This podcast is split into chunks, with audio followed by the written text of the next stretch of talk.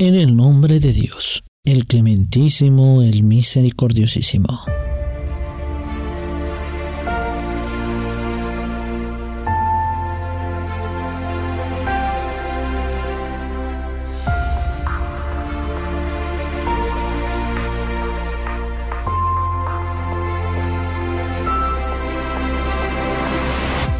Islam al día.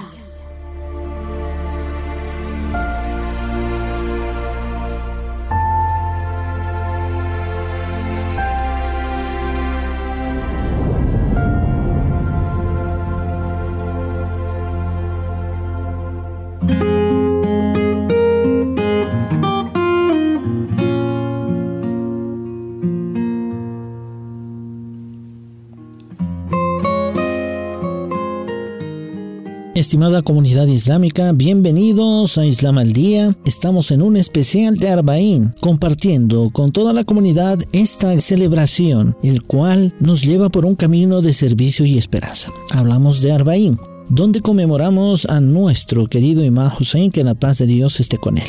Hoy tenemos un encuentro de amor puro. Un artículo muy hermoso para todos ustedes. Sean cordialmente bienvenidos. Iniciamos de esta manera.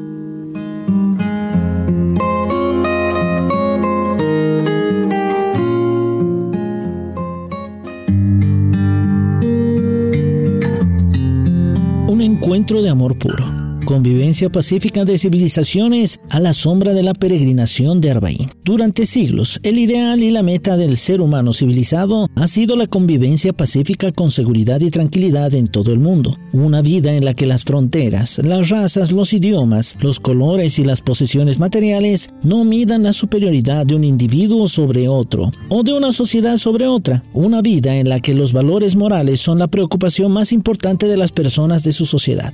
Muchos de nosotros perdonamos. Si vemos una necesidad, definitivamente ayudaremos. Si vemos a una persona hambrienta, lo alimentaremos. Para muchos de nosotros, la honestidad y la lealtad es algo bueno y nos desagrada las mentiras y la traición. Pero, ¿por qué la sociedad humana aún no ha logrado estos sagrados objetivos? ¿Por qué el racismo puede seguir siendo el lema de grupos y partidos poderosos en las llamadas sociedades desarrolladas? ¿Por qué millones de niños siguen muriendo de hambre en Asia Occidental, África del Norte y Central?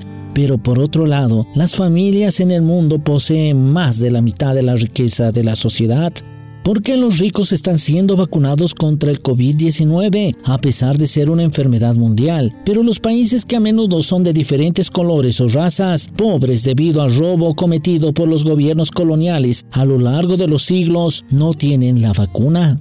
Si los seres humanos reclaman la civilización, entonces, ¿por qué continúan las guerras feroces? ¿Por qué tantos países del mundo siguen ardiendo en el fuego de la ocupación? ¿Por qué millones de personas han sido asesinadas en guerras inhumanas por falsos defensores de los derechos humanos? Todos estos hechos demuestran que la humanidad está lejos de lograr ese sueño de coexistencia universal, seguridad y paz universales. Hay una razón y es la extravagancia y la opresión de algunos seres humanos y la aceptación de otros. Todas las guerras se han librado por codicia y el poder de los gobernantes opresores, pero su continuación se debe al silencio de aquellos que han aceptado la opresión. Quizás se pueda decir que la paz y la tranquilidad se lograrán solo cuando todos los seres humanos se unan contra el opresor. Cuando todos los seres humanos vean la paz y la seguridad, si dejan de lado el miedo y la indiferencia y apoyan a los oprimidos, se debe despertar el espíritu de libertad en todos los seres humanos para establecer la paz en el mundo entero. Cuando el corazón humano esté conectado con Dios y deje de lado rasgos desagradables como la codicia, coerción, miedo y la indiferencia, las fronteras ya no tendrán sentido. La raza y el color de la piel no serán un criterio de bien o mal para ninguna persona o grupo. Los corazones deben estar conectados con Dios y deben seguir sus mandamientos vivificantes en este mundo, donde los seres humanos todavía están buscando su paz mundial perdida, hay ventanas de esperanza que nos muestran que todavía podemos alcanzar este ideal.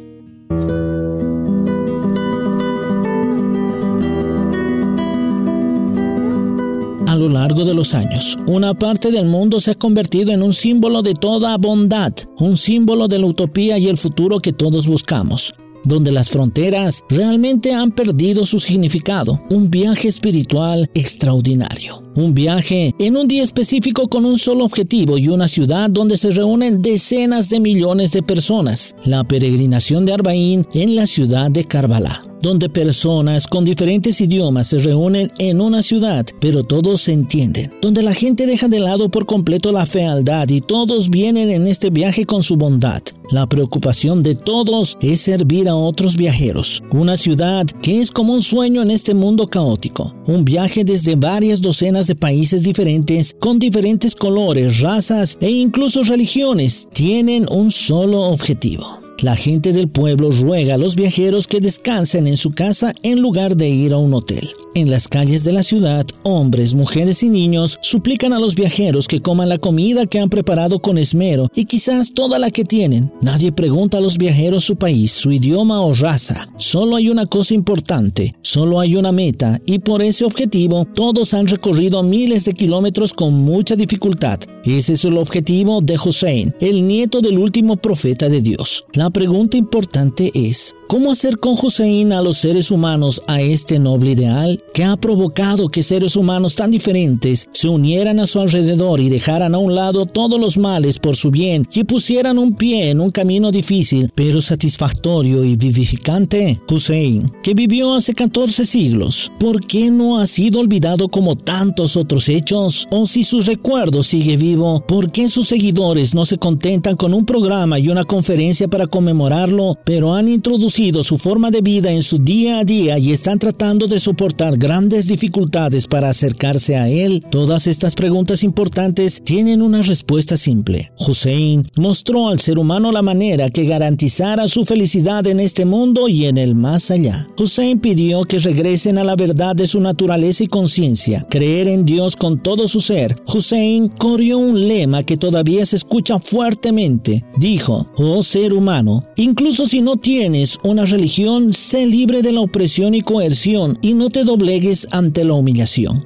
El propio Hussein, con sus leales compañeros, se opuso a las decenas de miles del opresivo ejército gobernante que eran enemigos de Dios y reprimían al pueblo. De esta manera, después de que todos sus compañeros, hijos y parientes se martirizaran, él mismo se convirtió en mártir en el camino de la felicidad, mientras decía, la muerte con honor es mejor que vivir con humillación. La caminata de Arbaín para visitar el santuario del imán Hussein, que la paz de Dios esté con él, es la peregrinación de luchadores contra la opresión más grande del mundo. Es el evento más grande, por lo que personas de cada rincón del planeta emprenden espontáneamente un viaje espiritual sin la intervención y gestión de un país. Esta gran reunión no es solo para musulmanes, sino también una reunión de todos los amantes y seguidores de Hussein. Que la paz de Dios esté con él.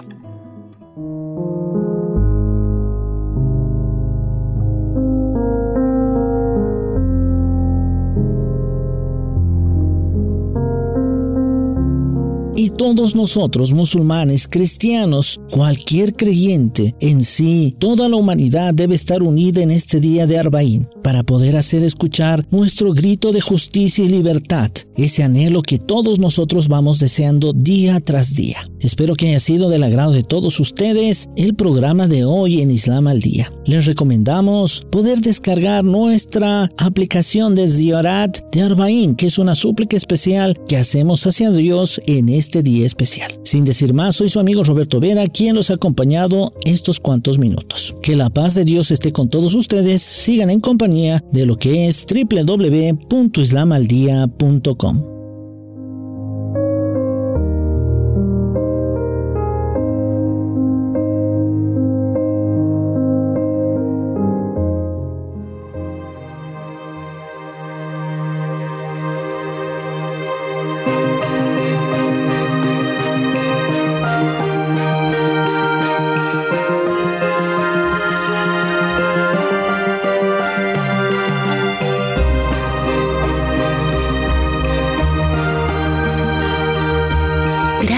por escuchar los podcasts de Radio Segundo Paso.